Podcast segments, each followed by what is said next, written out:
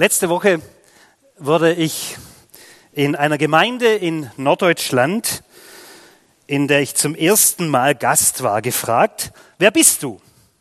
Das ist auch so eine Frage, die man am Anfang stellen kann von dem Pastor dort. Und in der Kurzversion, da habe ich dann gesagt, ja, ich bin Reinhard Nödler, 49 Jahre alt, verheiratet mit Miriam, Vater von zwei erwachsenen Kindern, Schwabe und HSV-Fan, das kam dann in Norddeutschland gut an, Tischler, Betriebswirt und heute als Leiter der Bibelliga tätig und begnadeter Sünder und Heiliger.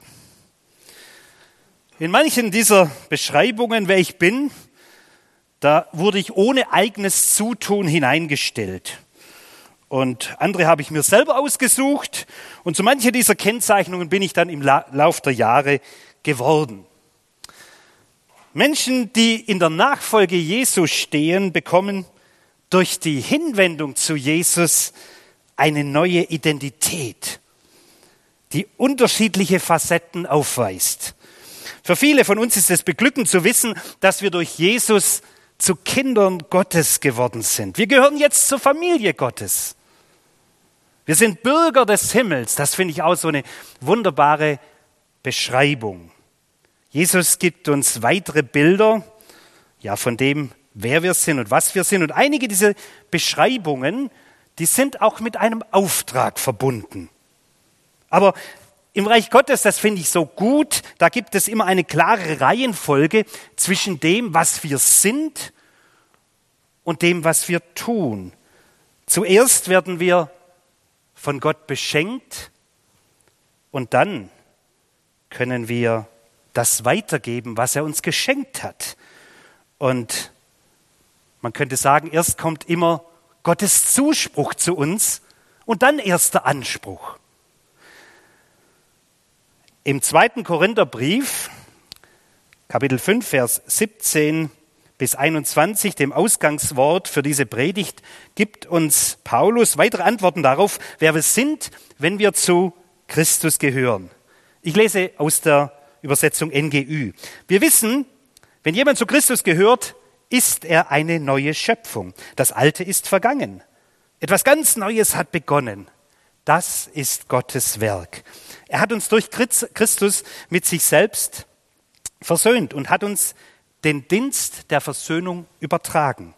Ja, in der Person von Christus hat Gott die Welt mit sich versöhnt, so dass er den Menschen ihre Verfehlungen nicht anrechnet und uns hat er die Aufgabe anvertraut, diese Versöhnungsbotschaft zu verkünden.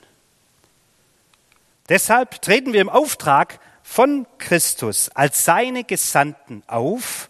Gott selbst ist es, der, durch, der die Menschen durch uns zur Umkehr ruft. Wir bitten im Namen von Christus, nehmt die Versöhnung an, die Gott euch anbietet. Den, der ohne jede Sünde war, hat Gott für uns zur Sünde gemacht, damit wir durch die Verbindung mit ihm die Gerechtigkeit bekommen, mit der wir vor Gott bestehen können.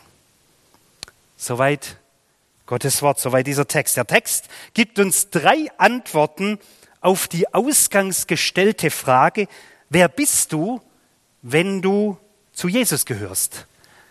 Die erste Antwort lautet, du bist eine neue Schöpfung. Eine nächste Antwort lautet, du bist jetzt mit Gott versöhnt.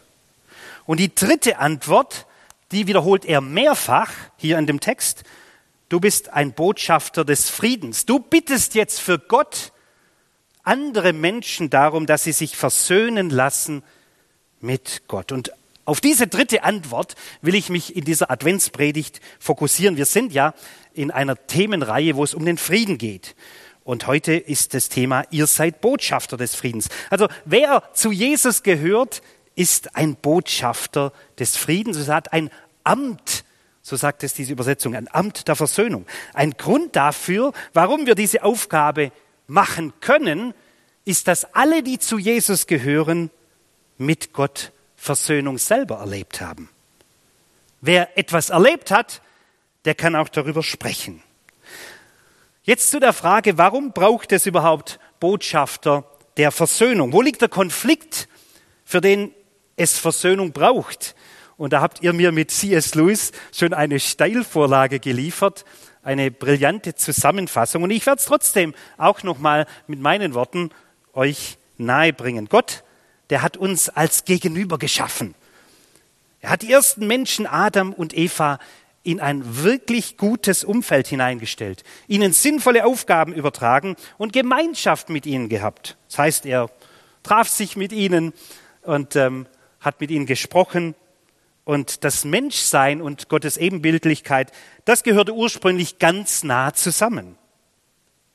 Der Mensch war von Gott dazu berufen, Repräsentant für ihn zu sein, eines heiligen, guten und gerechten Gottes.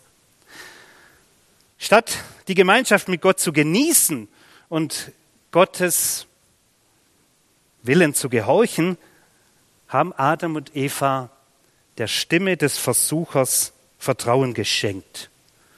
Und diese Lüge des Bösen, die war ungefähr so, der sagte, das Beste hat euch Gott vorenthalten.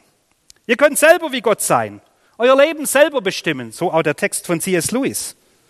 Und statt von ihm abhängig zu sein, werdet unabhängig. So ist das Böse. Es täuscht uns Licht und Leben vor und es stiftete damals Adam und Eva listig zur Rebellion gegen den eigenen Schöpfer an. Sie setzten sich über sein Gebot hinweg. Und die Katastrophe, die trat in dem Moment ein. Die Beziehung zu Gott wurde zerstört. Damit war die neu geschaffene Menschheit abgetrennt vom Leben. Sie fiel aus der Höhe ihrer göttlichen Berufung in die Tiefe der todbringenden Gottesferne.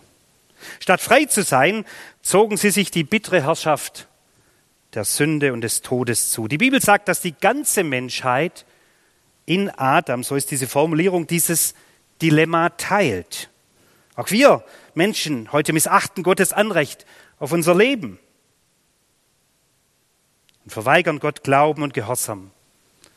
Unser misstrauisches, unabhängiges und aufständiges Wesen, das passt nicht zu Gott, unserem Schöpfer.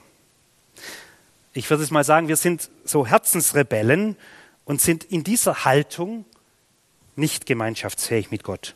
Ob nun aktive Auflehnung, Auflehnung gegen Gott oder passive Gleichgültigkeit gegen ihn, beides ist böse und gottfeindlich.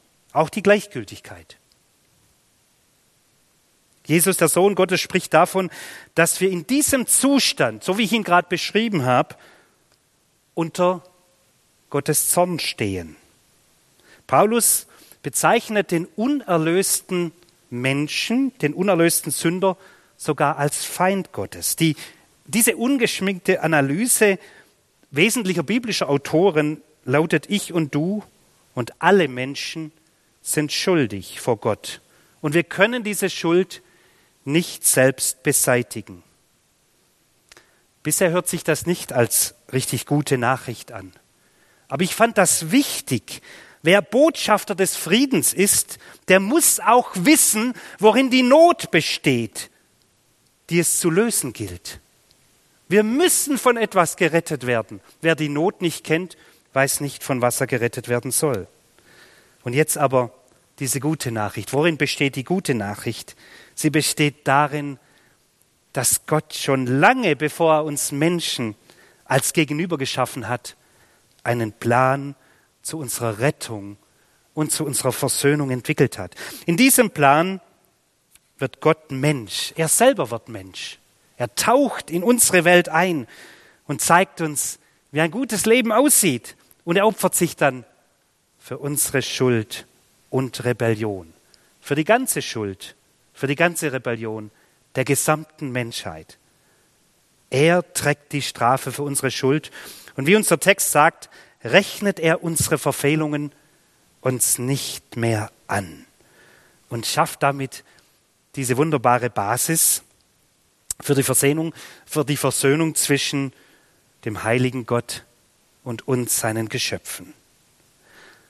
Aber das Versöhnungsangebot, das möchte ich auch noch dazu sagen, wird für den erst zur Versöhnungsrealität, der das Geschenk der Versöhnung als Bedürftiger, als Bedürftiger annimmt. Für mich stand es vor 35 Jahren deutlich vor Augen, dass ich ein Rebell bin, ein Sünder bin und dass es nur einen Retter für meine Verlorenheit gibt.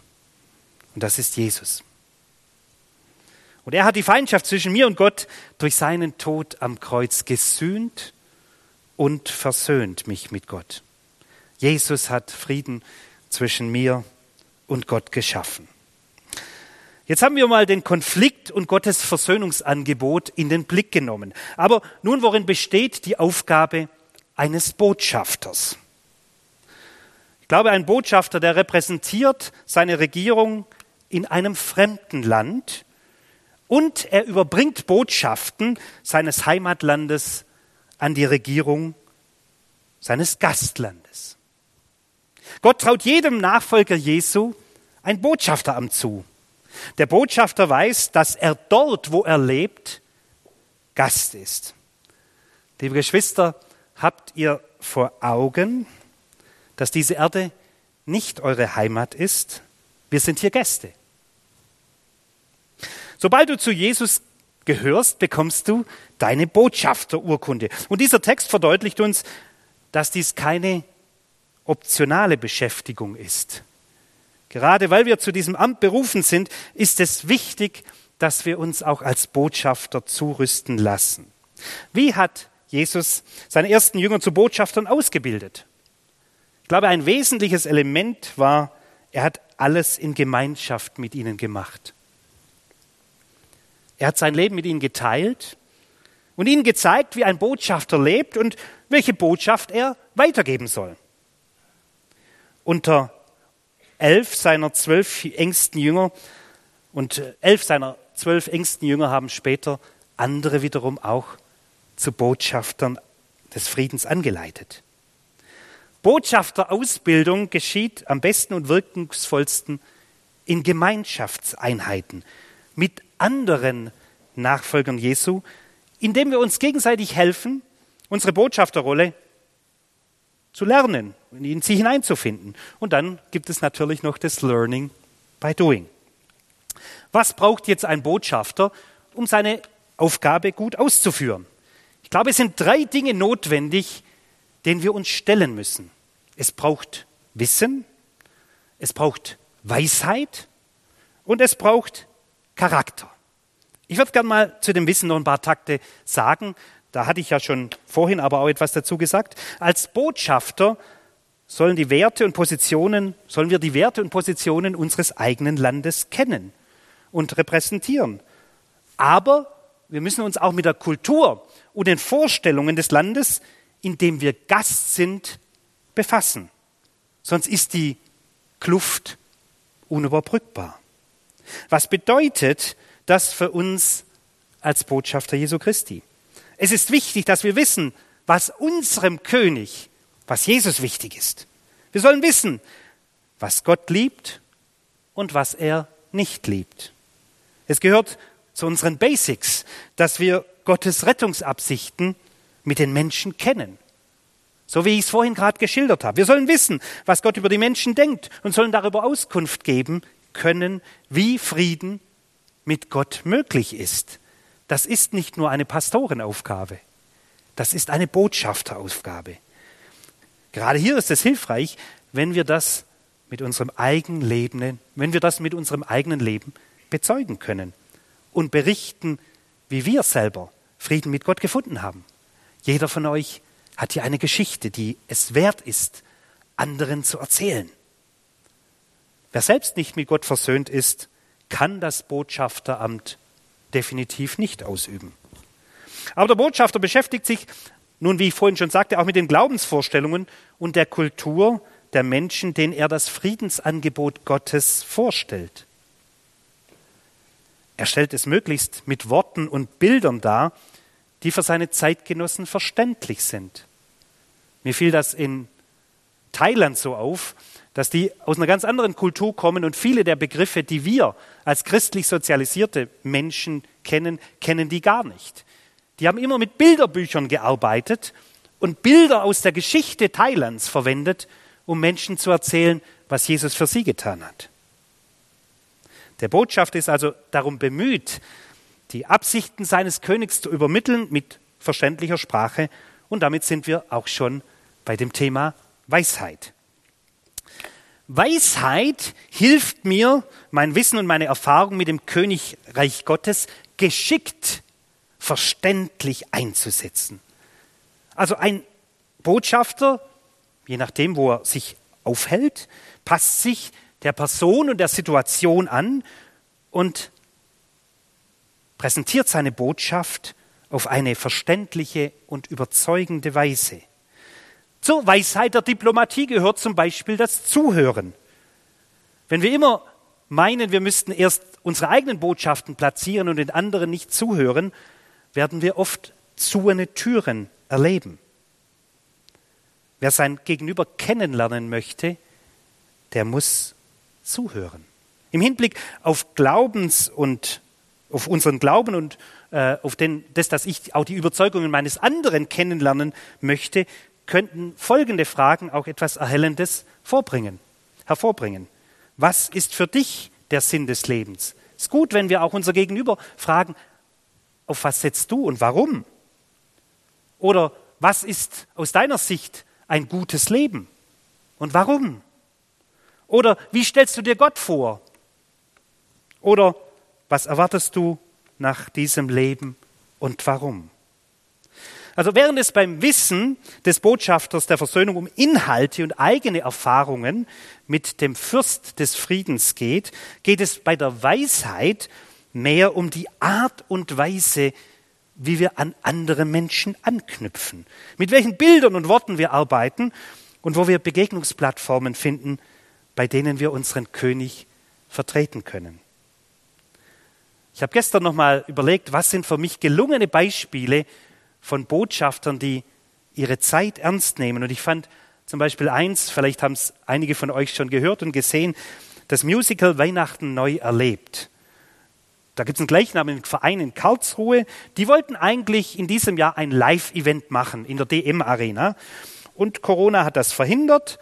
Und dann haben die aber nicht den Kopf in den Sand gesteckt, sondern dann haben die ein wunderschönes Filmprojekt gemacht mit ähm, Filmen draußen in, auf, der, auf der Wiese, mit einer äh, Szene von der Versöhnung zwischen oder dem Weihnachten zwischen deutschen und französischen Soldaten, haben Zeitgeschichtliches mit der Weihnachtsgeschichte verbunden. Und jetzt gibt es das an Weihnachten in einem, ja, in, auf YouTube, meine ich, gibt es da einen Livestream dazu.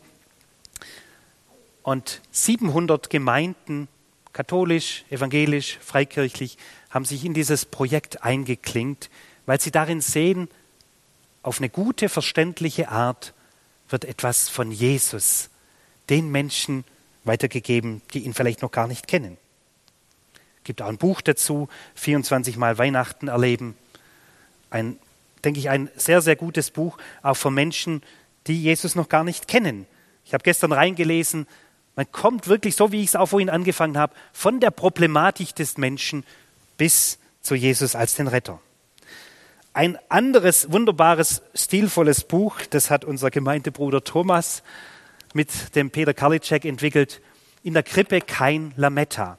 Sie haben es extra nochmal, hat er mir vorhin nochmal gesagt, das gab es schon in der Auflage davor, Sie haben es extra nochmal überarbeitet, weil Ihnen gesagt wurde, die Sprache ist für Menschen, die mit der Kirche nichts mehr zu tun haben, noch zu kirchlich. Ein wunderbares Weihnachtsgeschenk, eine wunderbare, ein wunderbares Botschafterbuch für Menschen, die unsere Sprache schon gar nicht mehr richtig sprechen. Ich denke auch die Royal Ranger, eine wunderbare Botschaftertruppe, die für junge Menschen eine Sprache spricht, die ihnen gut tut und die sie verstehen. Das sind, ist die Art und Weise, da geht es um Weisheit. Wir sind immer noch bei der Frage auf die, bei, der, bei den Antworten auf die Frage, was braucht ein Botschafter, um seine Aufgabe gut auszuführen. Nach Wissen und Weisheit kommen wir nun zum Charakter. Ich habe hier eine Pressemeldung vom 9. Juli 2019. Der Vatikan hat die diplomatische Immunität eines Botschafters in Frankreich aufgehoben. Vatikansprecher Alessandro Gisotto sagte, der Schritt steht im Zusammenhang mit der strafrechtlichen Ermittlung gegen den Nuntius, Erzbischof so und so. Dem 74-Jährigen werden sexuelle Übergriffe vorgeworfen. Das Verhalten eines Botschafters kann von seinem Amt nie losgelöst werden. Seine charakterliche Reife und sein Verhalten können die Botschaft entweder glaubwürdig bestätigen oder bei den Zuhörern größte Zweifel auslösen. Jeder Jünger Jesu durchläuft in der Hand seines Meisters ein Charakterschulungsprogramm. Die Grundlage dafür ist für mich anzuerkennen und darauf zu vertrauen, dass mein alter Mensch mit Christus gestorben ist. So ist die Formulierung der Bibel. Jesus lebt jetzt in mir und ich bin bereit, auf sein Wort zu hören und zu seiner Ehre zu leben. Deshalb spricht unser Bibeltext im 2. Korinther 5 auch von einer neuen Schöpfung. Mit der neuen Schöpfung ist es auch möglich, den Anforderungen, die Jesus uns stellt, gerecht zu werden. Welche Charaktereigenschaften sind nun für das Amt eines Botschafters notwendig? Ein Botschafter des Friedens lernt in der Jüngergemeinschaft und bei der Ausübung seines Botschafteramts wahrhaftig und bescheiden zu sein. Ein Botschafter des Friedens geht eben behutsam mit den Fakten um und wird die Ansichten eines anderen nicht, auch wenn er sie nicht teilt, nicht falsch darstellen. Er weiß auch selber, dass sein Verständnis fehlbar ist und kann offen bezeugen, dass es auch für ihn manche Ungereimtheiten gibt, die sein Verstand und seine Sprachfähigkeit nicht lösen können, nicht schlüssig erklären können. Ein Botschafter des Friedens kann auch über die tödlichen Konsequenzen der Sünde sprechen, ohne sie zu verharmlosen, und auch darüber, dass Gott in Jesus für uns die Rettung geschafft hat und geschenkt hat. Ein Botschafter des Friedens, der übertreibt nicht und berichtet das, was er erlebt hat, auch wenn es so schön wäre, die Sache noch größer darzustellen. Aber das passt nicht. Wir sagen das, was wir erlebt haben und wie wir es erlebt haben. Ein Botschafter des Friedens liebt die Wahrheit.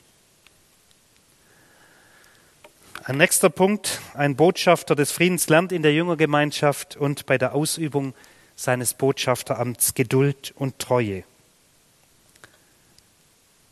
Gott selber ist geduldig. Er ist geduldig mit der Menschheit und deshalb möchte er, dass wir das widerspiegeln. Wir lernen es, das Versöhnungsangebot Gottes geduldig immer wieder kundzutun. Auch indem wir anderen zuhören, verstehen wollen und dann mit Sanftmut versuchen, diejenigen, die nicht einverstanden sind mit dem, was wir sagen, trotzdem respektvoll einzubeziehen. Es passt nicht zu unserer Botschaft, wenn wir bei den ersten Ablehnungen gleich aufgeben und resignieren. Gott will, dass Botschafter des Friedens treu ihre Aufgabe machen, auch wenn ihnen kräftig der Wind entgegenbläst. Paulus bringt den Galatern seine Zuversicht zum Ausdruck, dass für Menschen, die unter der Herrschaft Jesu leben und seinem Geist in ihnen Raum geben, sich Geduld und Treue als Frucht des Geistes entwickeln. Ein weiterer Charakterzug, ein Botschafter des Friedens lernt in der Jüngergemeinschaft und bei der Ausübung seines Botschafteramts abhängig zu sein.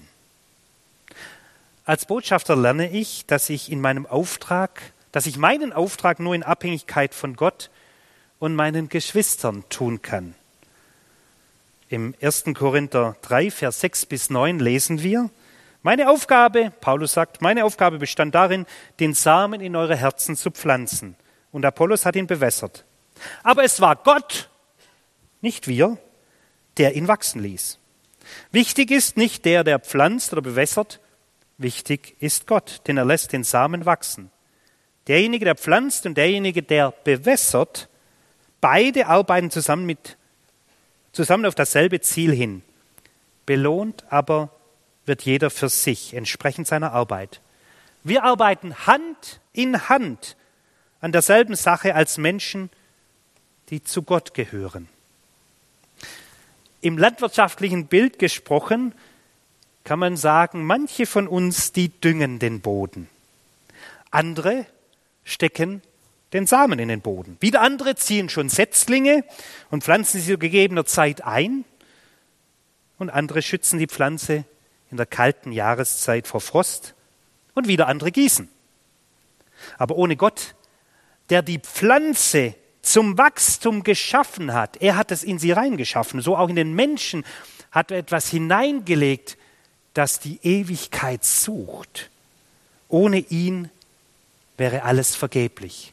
Nur er ist es, der am Ende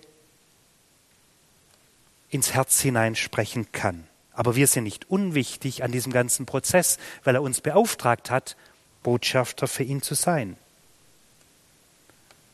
Und auch beim Pflanzen, Schützen und Gießen ist er der große Koordinator. Ein weiterer Punkt, den ich charakterlich für wichtig halte, ist Güte und Freundlichkeit. Ein Botschafter der Versöhnung lernt mit Güte, Freundlichkeit und guten Manieren zu handeln. Er wird Christus in seinem Verhalten nicht entehren. Zwei Botschaftertextstellen dazu. Ein Knecht des Herrn aber soll nicht streitsüchtig sein, sondern freundlich gegenüber jedermann. Im Lehren geschickt, einer, der Böses ertragen kann. Zweite Botschafter, Zurüstungsstelle.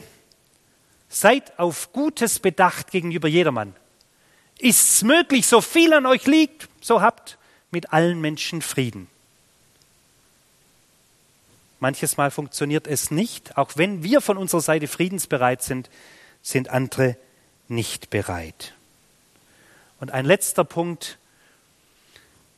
Botschafter des Friedens lernen in der Jüngergemeinschaft und bei der Ausübung ihres Botschafteramts versöhnt zu leben und andere in Versöhnung zu führen. Paulus gebraucht in seinen Briefen an die Gemeinde sechsmal den griechischen Begriff Katalasso. Fünfmal beschreibt er damit Versöhnung als Wiederherstellung einer funktionierenden Beziehung zwischen Gott und dem Menschen.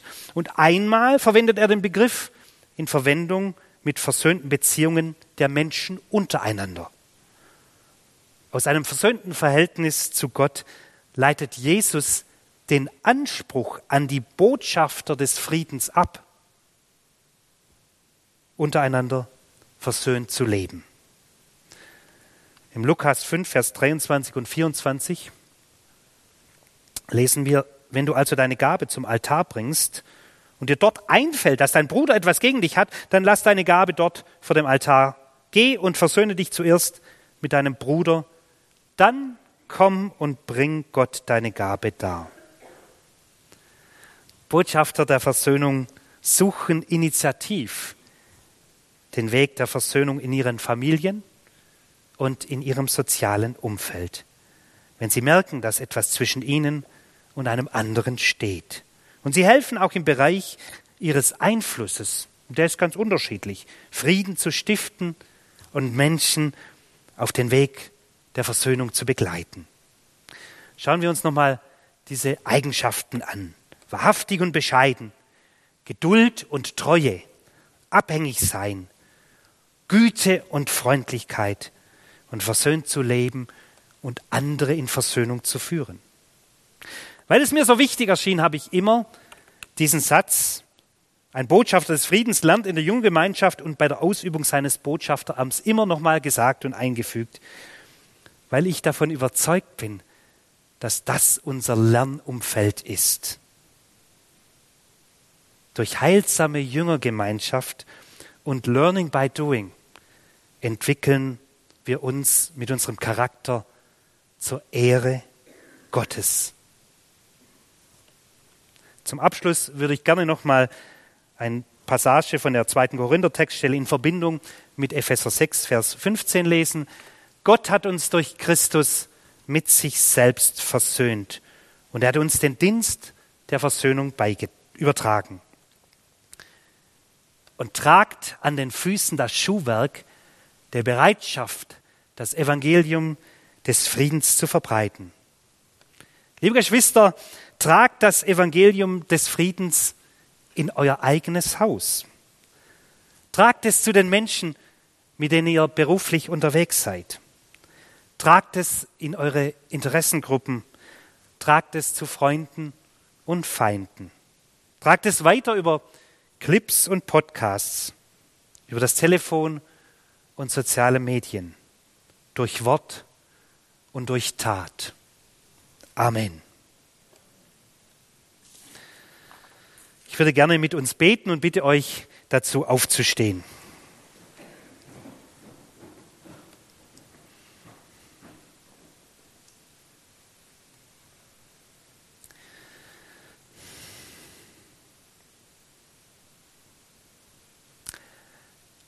Herr, nur du schenkst Versöhnung.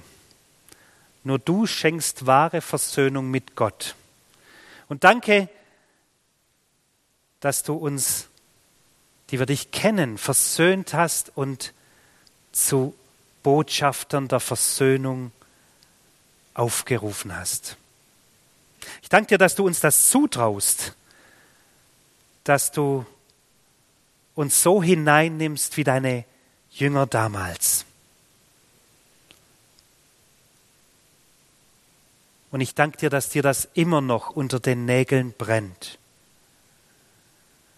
Herr, ich bitte dich dort, wo wir meinen, wir sind der, der, der, dem Auftrag gar nicht gewachsen, dass du uns Mut machst, dass du uns Mut machst, unsere Geschwister, und dass du uns Mut machst dadurch, dass wir erleben, dass andere aufmerksam zuhören, wenn wir davon berichten, wie wir Frieden mit dir gefunden haben. Herr, ich bitte dich, dass du uns allen Mut gibst, Botschafter für dein Königreich zu sein. Danke, dass du uns beauftragt hast.